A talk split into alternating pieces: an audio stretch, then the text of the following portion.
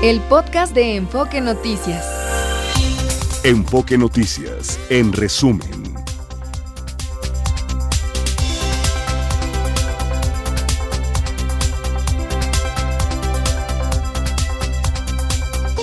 Miércoles 28 de febrero, pero queda un día para febrero. En entrevista para Enfoque Noticias, Victoria Figueiras, madre de la niña de cuatro años abusada por su tío, dio a conocer que tras entablar un diálogo con autoridades del Poder Judicial del Estado de México, hoy, al mediodía, se comprometieron a analizar el actuar del juez que dejó en libertad al presunto responsable. Aquí algo de lo que nos dijo. Nos citaron con el secretario técnico del Poder Judicial. Tuvimos una, una reunión a las 11 en punto de la mañana aquí en el juzgado de Atizapán. Eh, uno de los puntos en los que ellos están comprometiendo es de que se va a llevar de manera imparcial y justa y transparente la de, a detalle de la apelación que vamos a meter en, estos días. Contraloría interna del Poder Judicial va a juzgar y va a analizar el actuar del juez. Me siento tranquila, me siento, pues, de cierta forma eh, segura en el sentido de que ellos sí se van a comprometer realmente conmigo y, y, que van a prestar la atención a la apelación y que se va a llevar de manera imparcial esto y de manera justa. Creo que nos deja mucho que pensar si hay a lo mejor tráfico de influencia, si recibió una orden, si recibió dinero. Digo, uno nunca sabe, ¿no? Uno puede esperarse cualquier cosa. Esto último que dijo creo que nos da a pensar es a una pregunta que le hice sobre si pudiera haber mano negra atrás de la decisión del juez. Eh, por eso respondió esto último. La entrevista completa eh, está en la página de enfoquenoticias.com.mx eh, y la parte, una de las partes más tristes y dolorosa para las hijas y para la madre es que el propio padre dudó de la niña y le dijo, no es cierto. La entrevista completa en la página de enfoquenoticias.com.mx. Y siguen afectadas las operaciones en el Aeropuerto Internacional Hermano Cerdán de Puebla. Lo cerraron en el aeropuerto por la caída de ceniza por la actividad del Popocatépetl. ¿Cómo estás, Edmundo Campos? Vamos contigo a Puebla. Adelante.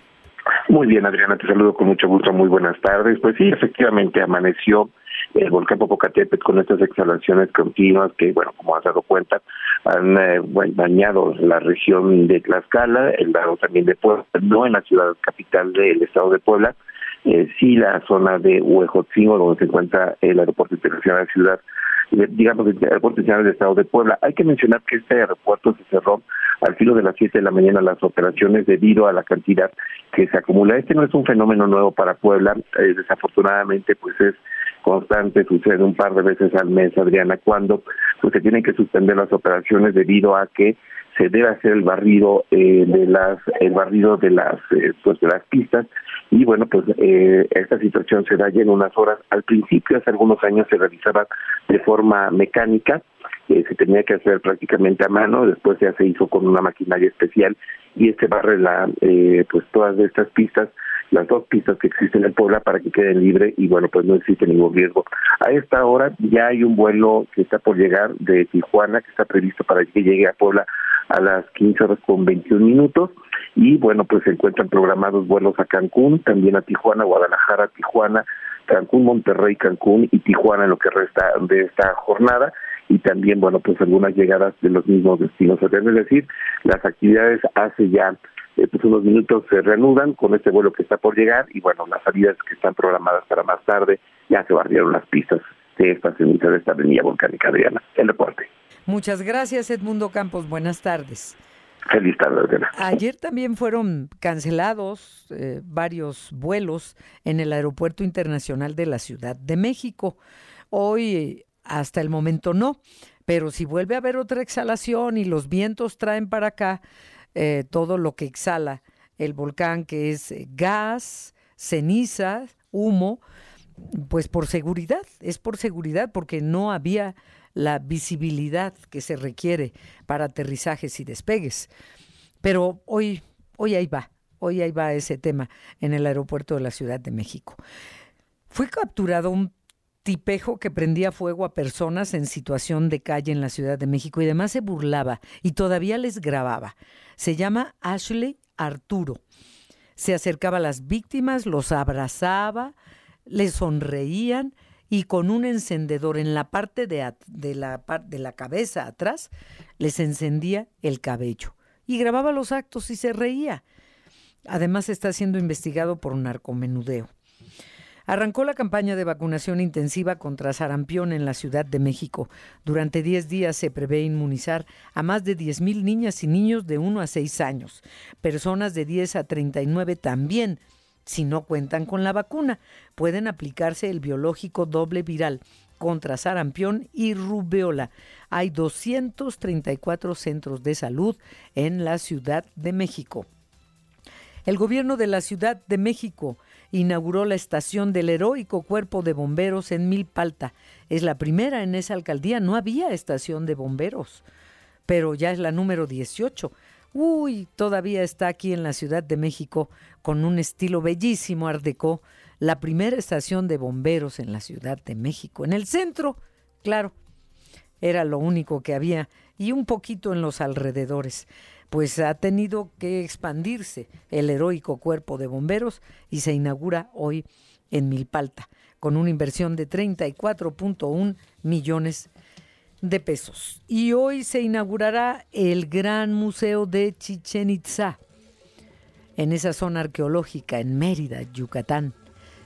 Tiene 2.800 metros cuadrados y se van a exhibir más de mil piezas, incluyendo 400 piezas originales donde pues eh, podremos visitarlo y disfrutar. Muchas se encontraron durante la construcción del tren Maya. Uf, que no encontraron. El INEGI presentó los resultados del bienestar autorreportado de la población urbana a enero, el cual arrojó un promedio de 8.4 en reporte de satisfacción con la vida en general, en una escala de 0 al 10 cuando nos hacen la pregunta de nuestro bienestar, no, hombre, decimos, no, lo máximo, feliz, como nunca en la vida. Y cuando ya nos preguntan sobre la inflación, sobre la inseguridad, ahí ya no estamos tan felices. Pero bueno, aquí la pregunta es bienestar. Eh, después ya viene vivienda, eh, etcétera. Bueno, eh, a ver, Gastón, cuando hablé de la estación de bomberos del centro histórico, por favor comparte esta, eh, esta información y, la imagen de, este edificio en el centro histórico. He pasado muchas veces por ahí, pero no me he fijado cuál es el nombre de la calle donde está la estación de bomberos, esas lámparas Ardeco, todo, todo. Este, el, edificio es una belleza, es este edificio Ardeco que hoy alberga el Museo de Arte Popular, está en la calle de ah. Independencia, en el centro histórico, y se inauguró en 1928 como sede de la inspección de policía y el cuerpo de bomberos, y estaba, dicen, a la altura de los mejores de Europa y de América. Y la imagen que, que ellos presumen está maravillosa, exactamente. Es el edificio Art Deco precioso, con estos arcos, y de ahí se asoman los modelos más recientes de coches de bomberos. 1928 fue inaugurada, esta foto corresponde a ese año. Ah, comparte esto, ¿no? Por favor. Gracias. Pues en mi X está subiendo Gastón. ¿A quién vamos a saludar antes de la pausa? Adriana, agradecemos que se hayan puesto en contacto con nosotros a Veroca, la Reina Blanca, también a Lauris, Carlos Sixtos, César Vasconcelos, Dey Serrano, eh, Iván Segura, María Francisca del Ángel, Vicente Bárcena, Jaime Remedios Melgarejo, Bren Rodríguez, Alma Lilia Morales, Tania Valencia, Isabel Terrera, Eva Soriano, Nelly Calixto, Peter Alex Curiel y David Ceres. Y también eh, notemos un par de, de comentarios. Ajá, a ver. Que el primero es de. Ay, perdón. Ay, perdón, se me fue choco, perdón, perdón. Este dice. profundo. Muchas gracias. Dice, eh, eh, nos, escribe Jaime Remedios Melgarejo.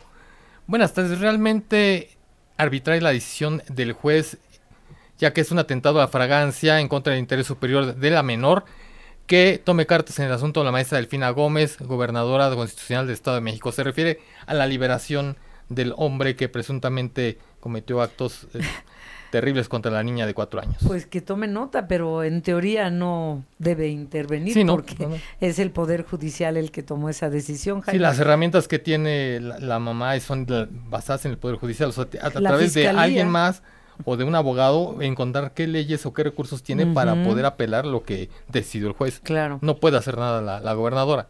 No puede. Vicente, al rato viene Josefina Claudia Herrera con la buena noticia, nos pregunta Vicente Bárcena. Vamos pues a la pausa, eh, dos de la tarde con 14 minutos, tiempo del centro de México. Segunda edición de Enfoque, mi Equiza Pérez Canedo.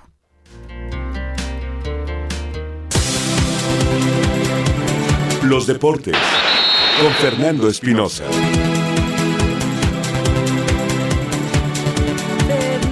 Vas tú, por favor. Con todo gusto, Adriana. Buenas tardes a ti y a los amigos de, Enfoque Noticias. Hay temas importantes. El abierto mexicano de tenis. Sensacional. Fíjese que ayer Zverev pierde contra un eh, tenista alemán también, que la verdad hizo las cosas eh, perfectas para eliminar a, a Es eh, Daniel Almayer. Y dice, me siento muy mexicano. No le puedo decir lo que dijo terminando el juego porque sería una grosería aquí. como, como todo el mundo aprende lo primero, las groserías, ¿no? Bueno. Dice que él es muy mexicano, que su familia realmente es mexicana, que su novia es de Cuernavaca, que su terapeuta mental es mexicano, que su suegro es mexicano y se siente feliz de la vida acá en México. Bueno, llegó a ser el número 47 del mundo, ¿eh? Ha, derrotado a, jugadores, a, gente grande del tenis, como Yannick Sinner, que es la sensación hoy por hoy del tenis italiano. Le voy a decir que Yannick Sinner eh, le va a competir en serio a Carlitos Alcaraz, porque son del vuelo son del vuelo y es la nueva generación. Por eso hablaba del sándwich, que es Zverev, que es Medvedev, que es Tsitsipas, es decir, están los que ya van de salida, uno ya se fue, Roger Federer, Nadal, Djokovic, vienen estos, estos que les he comentado, y son el sándwich porque la nueva generación, pero estos ya no despegaron tanto, y la nueva generación, la nueva, este, eh, Alcaraz, Yannick Sinner, pues son, son los que le van a hacer fuerte, incluyendo a este Daniel Almayer, que ojalá y tenga una recuperación tenística. Lo de ayer fue un gran partido, pero tampoco hay que echar campanas al vuelo. Es abierto mexicano de tenis. Rodrigo Pacheco también se quedó fuera. Bueno, eso es casi casi normal, tristemente casi casi es normal. Chichipazo va contra Flavio Coboli, italiano. Casper Ruth, el noruego, contra Lajovic, que es el que eliminó al mexicano Pacheco. Y eh, vamos, a, vamos a tener a Holger Rune, el danés, frente a Alexander Kovacevic, un tenista de, jerarquía, un tenista eh, importante de los Estados Unidos. Pero Holger es mucho mejor.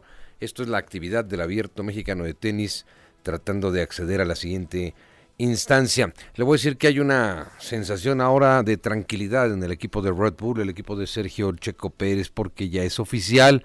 Christian Horner ha sido absuelto de la acusación de la supuesta conducta inapropiada hacia una empleada y se queda al frente del equipo de Red Bull. El comunicado dice la investigación independiente sobre las acusaciones formuladas contra el señor Horner está completa y Red Bull puede confirmar que la queja ha sido desestimada y la denunciante tiene derecho de apelación. Red Bull confía en que la investigación ha sido justa, rigurosa e imparcial. Bueno, o sea que le dieron la razón de inmediato a este, a este hombre. La Copa del Rey es eh, mañana el partido del Atlético de Madrid frente al Real Betis del Sevilla, pero ayer el Mallorca se mete con penales, pero se mete, dejó fuera eh, al, equipo de la Real Sociedad de San Sebastián. Vamos a escuchar, pues se fueron a penales, ¿eh? o sea, de última instancia, o sea, de estas finales o de estos pases a final de acceso, sabrosos, es la realidad. Vamos a escuchar, le parece a Javier el Vasco Aguirre lo que dijo terminando el partido. No sé si me crean o no, pero no ensayamos penaltis. Lo anotamos en nuestro programa día a día, lo teníamos y por alguna razón llovió, había viento, ya se fue el otro, eh, aquel no sé qué, por lo que sea, no teníamos penaltis. Entonces no estaba ese escenario contemplado. Y, cuando preguntas y todos quieren tirar, sabes que, la cosa va bien. Y puedes perder, porque puedes perder, esto es así, pero no se esconde nadie. Yo, mister, a mí se enojan, no me pongas de siete, a mí ponme de dos. Pues eso, una moneda al los penaltis. Bueno, Pues eh, perfecto, perfecto. Javier El Vasco Aguirre llega a su segunda final de Copa del Rey. La primera la perdió con Osasuna de Pamplona hace 19 años y hoy tiene esta oportunidad. ¿Se acuerda que le dije que Cristiano Ronaldo lo iban a sancionar? No se sabe todavía de la sanción, pero que hizo esta seña obscena porque le gritaron Messi, Messi. Pues, ¿qué cree? Que usted, Gastón, todos nos equivocamos, vimos otra cosa, hombre. ¿Sabe qué quiso decir Cristiano Ronaldo con esa seña, no, no decía nada grosero, él decía, eres fuerza, es coraje. Entonces, este, pues estamos mal todos, pero el, el, mundo está mal, solamente hay una persona blanca en el planeta y se llama Cristiano Ronaldo. Increíble, ¿no? Increíble su justificación. En vez de decir, a ver, sí, la regué, no lo vuelvo a hacer, todo el mundo nos podemos equivocar, pero hay que enmendarlo. ¿Y cómo lo enmiendas? Pues de entrada aceptándolo, la regó, pero dice Cristiano Ronaldo, amigo por cierto de Martín Carmona, eh, dice que, que no, que lo que él quiso decir que es fuerza. Ah, bueno, increíble. Jornada 9 del fútbol mexicano. Hoy eh, Tigres contra Juárez y Solos frente a Monterrey. Quién sabe cómo le vaya a Cholos. Y porque, pues mire, es un fracaso Miguel Herrera ahí. La realidad es que es un fracaso. Y Tigres contra Juárez. Por cierto, en la Liga Profesional de Baloncesto ya hay nuevo sponsor y es caliente.mx, es el que le da el nombre a eh, la Liga de Básquetbol, la Liga Mexicana de Básquetbol. Y ya para cerrar, eh, decirles que pues hay un, poco de COVID otra vez, Adriana. Mira, ayer con Gallos Blancos de Querétaro, que goleó 4 por 1 a San Luis. Casos de COVID de jugadores que ya no pudieron estar en este partido. Con América la semana pasada. En otros equipos eh, otro, otros jugadores. Aquí, cuando te das cuenta que en una sociedad tan pequeña como es el fútbol, en un equipo de fútbol, que 25, 30, 40 personas, cuando mucho, incluso de staff, pues entonces te das cuenta de que ya hay casos otra vez. Hay que cuidarnos, hay que cuidarnos, ¿no? Si se puede usar, el cubrebocas, pues mejor. Sí, tú, tú no dejas de usarlo. Yo no dejo de usarlo, pero este, yo creo que eso eh, ayudaría, no a los jugadores, a toda la sociedad. A todos, sí. A cuidarnos todos. Gracias, Adriana, hasta mañana. A ti, Fernando Espinosa, hasta mañana. Buenas tardes.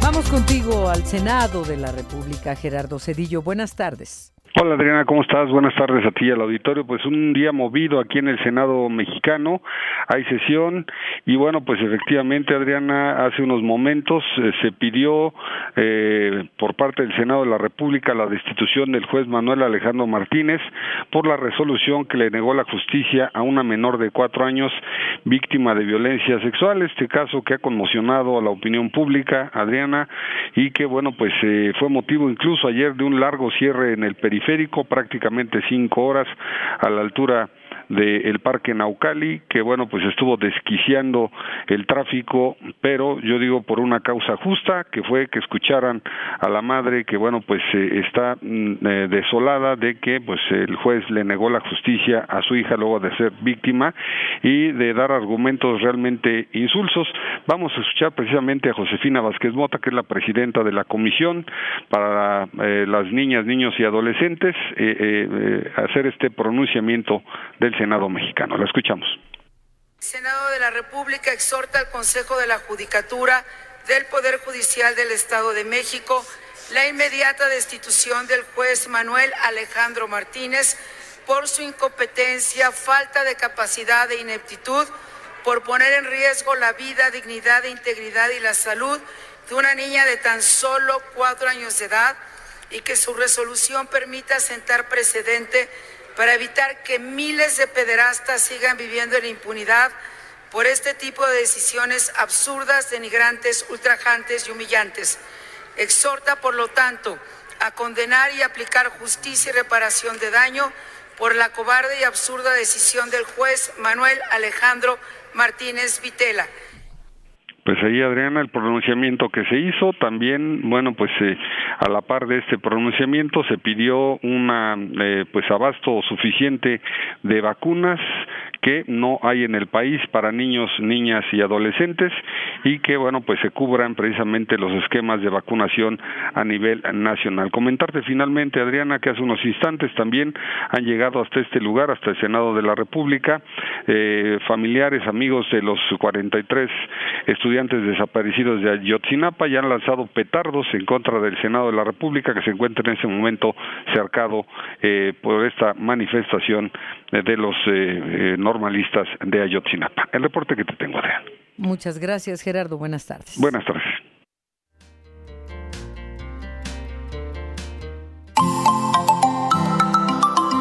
Cultura y cuidado animal. Con Rodrigo Estrella, en Enfoque Noticias. Llegó Rockstar. Llegaste, Rodrigo. Buenas tardes. ¿Qué nos traes? ¿Qué preparaste para el sábado? ¿Qué tal, Adriana? Qué gusto saludarte, Gastón, a todo el equipo de Enfoque y a todos los radioescuchas de Enfoque Noticias. Feliz miércoles. Pues bueno, ya se acercan las vacaciones de Semana Santa, entonces les voy a hablar un poquito de algunas recomendaciones para cuando viajen con su mascota. Eh, también si viajan al extranjero, de también un poquito de recomendaciones de cómo elegir una pensión en el caso de que salgamos de vacaciones y no podamos llevar a nuestro animal de compañía. Y el día domingo, un día después del programa, es Día Mundial de la Vida Silvestre, o también conocido como Día Mundial de la Naturaleza. Y aquí también, pues no nada más a los amantes de los animales en general y de las mascotas, sino también invito a los empresarios a que escuchen el programa porque hablo sobre el negocio de la biodiversidad y los beneficios que tienen invertir en recuperar zonas naturales, en, eh, las estadísticas que doy. Eh, te doy un dato eh, rápidamente, Adriana. si la crisis de la biodiversidad continúa sin cesar, por ejemplo, las industrias de alimentos, silvicultura comercial y ecoturismo pueden perder un total de 768 mil millones de dólares al año. Entonces, creo que tenemos que empezar a ver esto. Eh, suena triste decirlo así, pero como un negocio, la recuperación de nuestras áreas naturales, de los ecosistemas. A ver si así entendemos. Claro, y que vean el beneficio de las industrias, porque, por ejemplo, en Brasil la deforestación que ha habido en el, en el Amazonas ha sido terrible y todo es para la ganadería. Pero, por ejemplo, en lugares como Costa Rica, quitaron los subsidios del gobierno, se lograron recuperar muchas de estas pues hectáreas que se deforestaban cada año y ahora el turismo sustituye y deja mucho mejor capital y mejor nivel de vida a las personas que lo que era la ganadería. Tenemos que cuidar nuestro consumo y estar muy conscientes de lo que estamos haciendo, Adrián. Y eso es de lo que voy a platicar el día sábado, así como te comentaba, las recomendaciones para viajar con nuestro animal de compañía. Y yo te quiero compartir algo y a nuestro auditorio también. Esta semana vi una información que dice que una fundación eh, va a abrir el primer el primero de marzo el primer centro de esterilización exclusivo para animales comunitarios en situación de calle y braquicéfalos para celebrar su 40 aniversario, la Fundación Antonio Hagenbeck. Claro, la Fundación Hagenbeck es una fundación muy responsable. Ellos ya llevan más de un millón de esterilizaciones animales de compañía el día de ayer. De compañía, pero estos van a ser en situación de calle. De, calle. Bueno, bueno, se dice animal de compañía los perros y gatos, pero son animales en situación de calle. Eh, el día de ayer fue el Día Mundial de la Esterilización Animal y eh, los albergues no somos la solución. La solución es la esterilización. Y hay programas que llaman CES, capturar, esterilizar, soltar. Y eh, tenemos que disminuir la población drásticamente porque hay más de 25 millones de perros callejeros y más de 14 millones de gatos. En, y esto es un el país. En el país. Y esto es un problema fitosanitario, de seguridad, de salud, de todo. Entonces, eh, creo que es una gran iniciativa. Siempre la Fundación Hagenbeck eh, innovando y haciendo un bienestar para la sociedad en estos aspectos. ¿no? Y un saludo, por cierto, a todos los de la Fundación Hagenbeck, buenos amigos míos. Ah, qué bueno. Y doy la dirección, Avenida San Rafael Atlisco, número 178, Colonia Leyes de Reforma, primera sección en Iztapalapa. Anestesia inhalada y atender miles de perros y gatos en situación de calle. Y braquicéfalos dice que es braquicéfalo. Braquicéfalos, por ejemplo, es que los perritos como los bulldogs, los chitsus, los chatos, los, los pug, son branquicéfalos, son perritos pues que no es fácil, eh, muchas veces pueden tener complicaciones en, en las cirugías, entonces no todos los lugares hacen cirugías a este tipo de ah. animalitos, por eso la anestesia inhalada que es la que se debe de utilizar con ellos, porque la anestesia inyectada puede ser un poco más riesgosa para ellos. Ah, por la dificultad para respirar, por la forma de carita. Y de, ajá, de su hocico y de su paladar y obviamente la posición de la lengua y todo cuando estás en cirugía puede ser muy riesgoso para ellos. Sí, claro. Oye, pues te escuchamos este sábado a las siete y media de la mañana y si no te escuchamos a esa hora, podemos de todas maneras eh, seguir en contacto contigo. Por supuesto, por estereociendigital.mx están los podcasts de programas de Mascotas con Estrella, así como en la página de Estereo 100, pues ahí está toda la información, publicaciones y demás sobre el mundo de las mascotas y de los animales en general. Muchas gracias y hasta la próxima semana. Feliz miércoles para todos. Igualmente para ti. Eh, Gastón, te pido por favor que pongas esta dirección, el primer centro de este esterilización para animales callejeros en la Ciudad de México, pero también para si en alguna veterinaria no los quieren eh, esterilizar o, tienen algún problema, pues con esa forma de carita, lengua y paladar, como ya nos lo dijo Rodrigo Estrella. Eh, le paso la dirección a, Gastón. ¿Y qué otra cosa íbamos a, a compartir que estabas buscando y escarbando?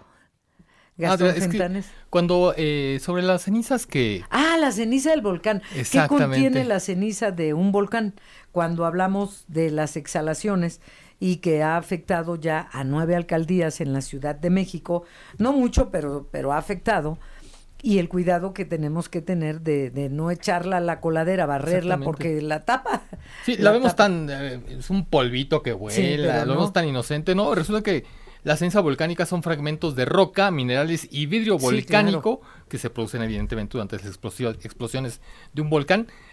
Tiene la distinción de que son abrasivas, no se disuelven en agua Ajá. y pueden contener gases volcánicos con olor azufre. Por eso se recomienda usar cubrebocas, cubrebocas a las personas. Barrerla suavemente, exactamente. Echarla en una bolsa y así tirarla a la basura. Exactamente, pues sí pero no, no, no, no, se vale echar agua, ni las talle rápidamente porque pueden lastimar hasta su piso, ¿no? Es como una lija fuerte. O el carro. No, sobre todo el carro, sí. Le soplas. Exacto, sí, imagínate, le, le pasa el trapo violentamente y ya le rayaste no, todo tu pues pobre ya. coche. Ya lo dejaste grafiteado. Exactamente. bueno, gracias Gastón. Vamos a hacer una pausa a las 2 con 34 minutos, tiempo del centro de México. Raúl Caporal es director ejecutivo de Casa Refugio Frida. Es licenciado en Ciencias Políticas y Gobierno.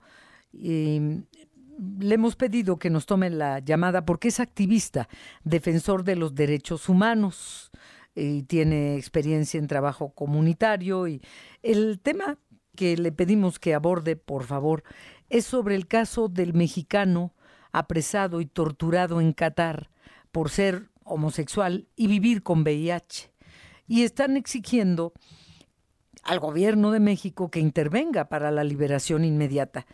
Así que gracias por tomarnos la llamada, maestro Raúl Caporal. Buenas tardes. Hola, ¿qué tal Adriana? Muy buenas tardes. Gracias por el espacio y compartir esta situación.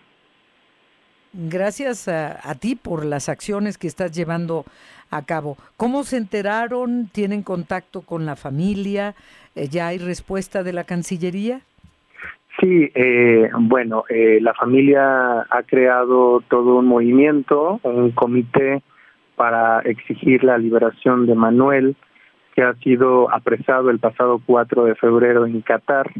Cabe mencionar que Manuel es de nacionalidad británico-mexicana, nació en México y ya tenía siete años viviendo en Qatar.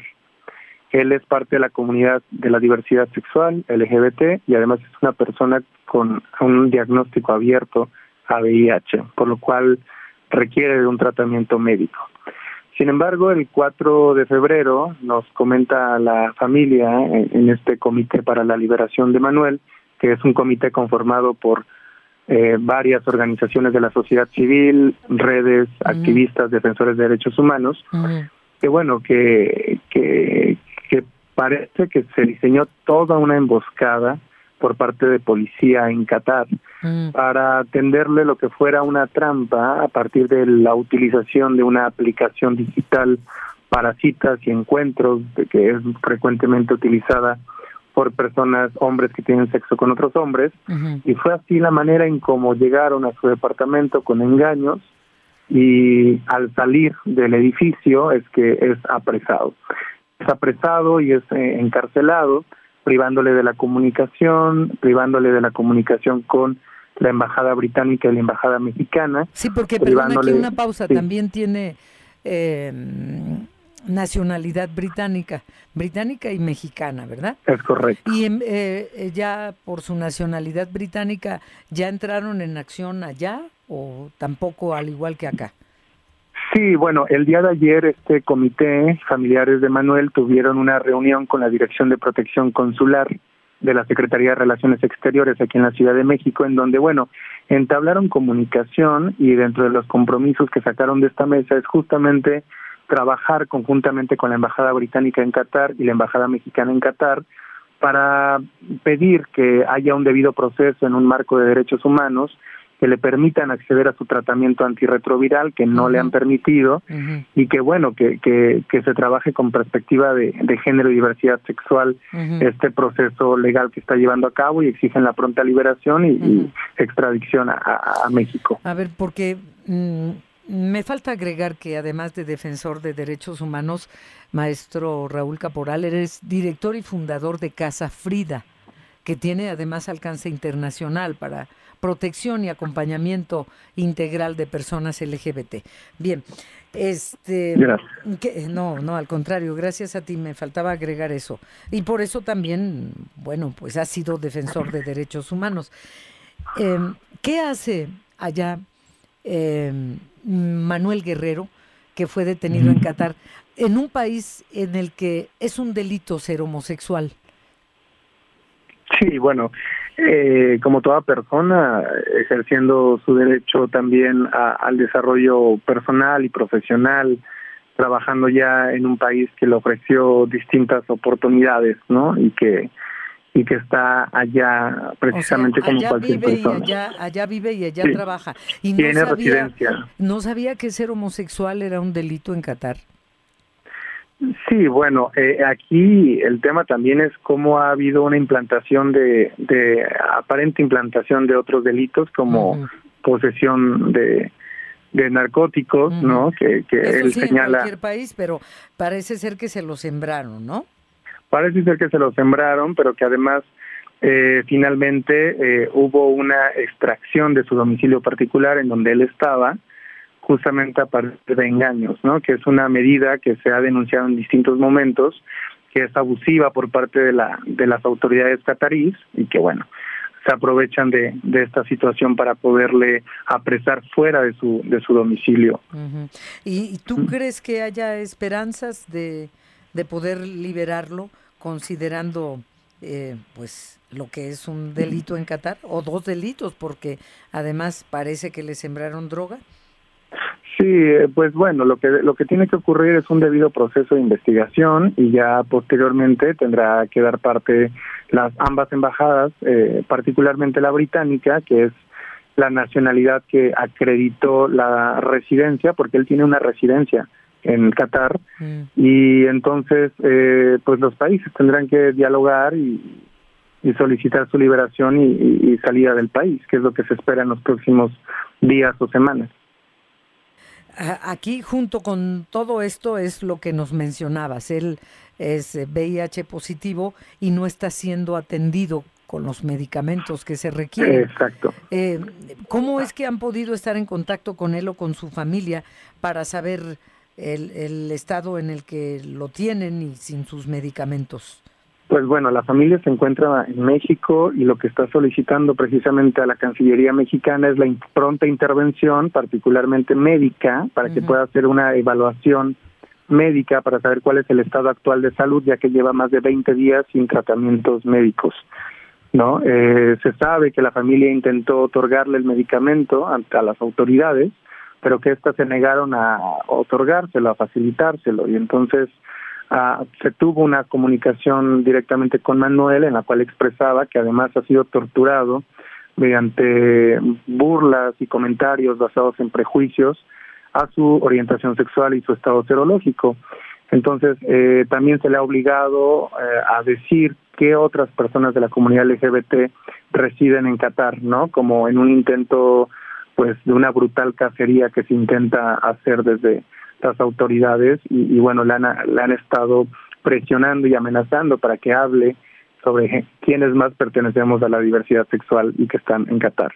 Y eso es a lo que señala como actos tortuosos. Eh, el delito ¿cómo, ¿cuál pudiera ser su sentencia eh, cuando sea juzgado? Eh, con mm. ayuda o sin ayuda, pero pues lo, lo, que queremos es que haya la ayuda y el apoyo eh, con su nacionalidad británica y mexicana también. Pero, eh, ¿cómo se castiga las relaciones homosexuales? Y no solo homosexuales, sino en general sexuales fuera del matrimonio, allá en Qatar.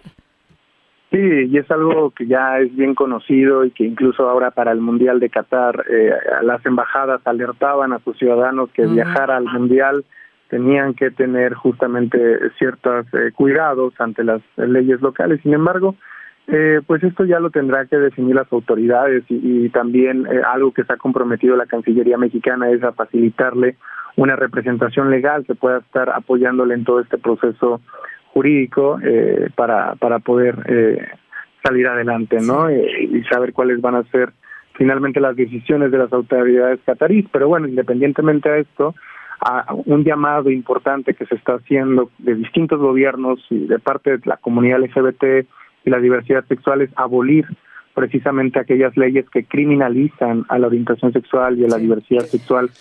Es que también eh, tiene que ver las religiones y eh, esa es otra historia. El, el, tema es ¿qué, qué tanto puede hacer Raúl Caporal Casa Frida por él. Vamos a seguir acompañando eh, a la familia aquí en México. Integramos parte de este comité que, que, como lo dije en un principio, somos más organizaciones civiles y sobre todo vamos a seguir haciendo un puntual llamado al gobierno británico y al gobierno mexicano a no soltar, no quitar el dedo del renglón en el seguimiento y observancia contra la violación a derechos humanos que pudieran ocurrir en contra de nuestro compañero Manuel. Desde México vamos a enviar toda la solidaridad, vamos a estar monitoreando las comunicaciones y bueno, tenemos la esperanza que pronto pueda ser liberado y pueda venir a México. Bueno, ojalá, maestro Raúl Caporal, director y fundador de Casa Frida, esta organización de alcance internacional para la protección y acompañamiento integral de personas LGBT. Muchas gracias, maestro Raúl Caporal, y buenas tardes. Buenas tardes. Gracias. Vamos a otro asunto, a Guadalajara, con Paola Castillo. Fueron localizados 77 migrantes que estaban secuestrados, privados de su libertad, en un hotel en Guadalajara. Te escuchamos, Paola. Buenas tardes. ¿Qué tal, Adrián? Muy buenas tardes. Un saludo para ti, para todo el auditorio de Enfoque Noticias. Así es, la noche madrugada de este este eh, miércoles autoridades de seguridad del municipio de Guadalajara fueron alertados a través de una llamada del 911 en donde una persona decía que estaban encerrados en un hotel. Este hotel está ubicado en la calle 5 de febrero, a su cruce con la calle Las Conchas, en el tradicional barrio de Analco, en el municipio de Guadalajara. Al llegar se encontraron con 77 personas indocumentadas, 38 hombres, 20 mujeres y 19 menores de edad, quienes algunos tenían ya más de 15 días de estar ahí encerrados en este hotel. Se habla de que pues eran provenientes de El Salvador, Honduras, Nicaragua y Guatemala y que dos personas a través de engaños los llevaron a este hotel, incluso les prometieron que iban a ir a Sinaloa a trabajar en la cosecha de jitomate, sin embargo, pues de a poco en poco los iban encerrando en este hotel. Al principio la recepcionista del hotel no permitió a las autoridades ingresar, fue hasta que se pidió el mando y conducción de la Fiscalía del Estado que pudieron ingresar y liberaron a estas personas. Sobre esto eh, habló el gobernador del estado, Enrique Alfaro Ramírez, y pues dice que hay una crisis de migración aquí en el estado de Jalisco, principalmente en la zona metropolitana de Guadalajara, y que las autoridades pues están rebasadas entre personas en situación de calle y migrantes. Dice también que ya están trabajando con el Instituto de Migración pues que para que se respeten los derechos humanos de las personas rescatadas anoche. Aquí lo escuchamos. Para poder eh, tratar con dignidad, con, eh, derecho a los, con respeto a los derechos humanos a eh, las personas migrantes, pero también cuidando que su estadía en México esté apegada a las leyes de este país. Entonces sí es un asunto que ha crecido de forma exponencial y que bueno, que afortunadamente eh, Migración ha estado atendiéndolo con mucha mayor atención las últimas semanas. Ahí escuchamos al gobernador del estado, Enrique Alfaro Ramírez. Estas personas fueron trasladadas hasta las oficinas del Instituto de Migración aquí en el estado de Jalisco y posteriormente, según información, iban a ser trasladadas hasta la frontera sur de nuestro eh, país. Eso es lo que aconteció aquí con estas 77 personas privadas de su libertad en un hotel del municipio de Guadalajara.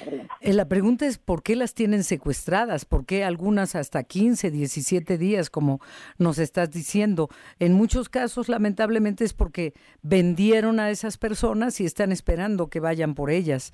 Eh, la delincuencia organizada, para no variar, porque todo lo demás, lo que dice el gobernador, pues son palabras que, que, ya está atendiendo el Instituto Nacional de Migración. Si atendiera el Instituto Nacional de Migración, no tendrían ahí dos semanas secuestradas en un hotel estas personas. Paola. Y, y sin documentos, Adriana, porque al parecer estas personas les quitaron a, a todos su documentación, eh, incluso algunas estaban enfermas, ya también fueron atendidas, entonces no tenían manera pues de moverse prácticamente en ningún lado y pues varadas, encerradas en este en este hotel hasta que se desesperaron y llamaron a, a los números de emergencia, Adriana. Pues muchísimas gracias, Paola, por tu reporte. Buenas tardes. Buenas tardes. Las finanzas con Martín Carmona. Martín, vamos contigo, por favor. Adriana, ¿qué tal? Buenas tardes al auditorio. Hoy el Banco de México rebajó la expectativa de crecimiento para la economía mexicana en este 2024 desde un 3% que era el anterior pronóstico al 2.8%. Sin embargo, la gobernadora del Banco Central, Victoria Rodríguez Ceja, dice que este ajuste eh, se da por la expectativa de un efecto aritmético de menor base de comparación del último trimestre del año, particularmente del mes de diciembre, es decir, tiene que ver más con un tema de estadística, de, de, levantamiento de datos, de información y procesamiento, no así con alguna pérdida de dinamismo de la economía mexicana, la cual hasta ahora se mantiene bastante favorable. Ernesto Gloria, y esto podría seguir impulsándose por el tema del New Shoring, según la visión que tiene la Asociación de Bancos de México. Buenas tardes. Y es que señaló Martín, muy buenas tardes, auditor de Enfoque Noticias, que aún y con las condiciones de desaceleración económica que se registrará a nivel mundial, México tiene diversos factores a su favor, así lo afirmó la Asociación de Bancos de México. En conferencia de prensa, Julio Carranza Bolívar, presidente del organismo, dijo que fenómenos como el nearshoring, el proceso electoral y un mayor gasto gubernamental coadyuvará con este dinamismo para nuestro país. Vamos a escucharlo. En cuanto a los pronósticos, sí vemos un poco de desaceleración en este año 2024 en todos los países. Sin embargo, vemos eh, varios factores que impulsan mayor crecimiento, el que logremos fortalecer el nearshoring, todo lo que es las exportaciones y la inversión extranjera directa. Por otro lado, también el buen dinamismo económico en Estados Unidos va a ser un factor muy importante. El gasto público interno, que es el paquete fiscal, un mayor gasto durante este año por parte del gobierno y también pues en los años electorales como sabemos son años en donde el gasto también tiende a elevarse de manera natural. Martín, el presidente de la ABM indicó que existen condiciones macro para que la economía mexicana crezca en el año hasta en 3%. Afirmó que el crédito al sector privado ha seguido mostrando también dinamismo y confió que en este año registre un avance de 5.1%. Señaló que nuestro país podría ser el primero en bajar las tasas de interés, aunque no en una tendencia significativa para llegar al cierre del 2024 a una tasa de 9.75. Dijo que el Banco Central incluso podría adelantarse a dar el primer paso a la baja respecto a la Reserva Federal Norteamericana. Escuchamos nuevamente a Julio Carranza. Yo considero que no es que México vaya a bajar mucho más rápidamente que Estados Unidos. México podría adelantarse a dar el primer paso en la baja de las tasas de interés. El premio de riesgo nación que hoy estamos pagando como país es un eh, premio alto que tiene la oportunidad de poder empezar a bajar dependerá de todos los demás factores para ver qué es lo que va pasando y cuánto y cómo y en qué, en qué medida irán bajando estas tasas atendiendo a que la inflación baje, a que el crecimiento continúe, a que haya estabilidad y el dinamismo también en el crecimiento de Estados Unidos y de México. Martín, parte de la información que les tengo. Muy bien, Ernesto, gracias. Buenas tardes. Buenas tardes. Hoy justamente, pues, eh, dicen los funcionarios del Banco de México también sobre la tasa de interés que mucho ocupa también a los banqueros que en las próximas eh, reuniones y la próxima información que reciban justamente de la inflación será determinante para saber si en la próxima reunión hay un recorte en el costo del dinero que actualmente usted lo sabe se ubica en el 11.25%. Y termino informándole al auditorio que hoy sube 3 centavos el precio del dólar hasta 17.09 en operaciones al mayoreo, en bancos y casas de cambio sobre 17 pesos con 55 centavos se vende, el euro 18 pesos con 60 centavos también en promedio a la venta. la Bolsa Mexicana de Valores, bien, se mantienen estas eh, en esta jornada de miércoles. Bueno, se ha actualizado en este momento la página y ya pierde, pierde el 1.62%, al igual que los mercados de los Estados Unidos, donde el Nasdaq baja el 0.61%, el Dow Jones menos 0.16%. La información, Adriana. Gracias, Martín. Hasta mañana a las 6 de la mañana. Aquí estaremos. Gracias y buenas tardes. Buenas tardes. La buena noticia con Josefina Claudia Herrera.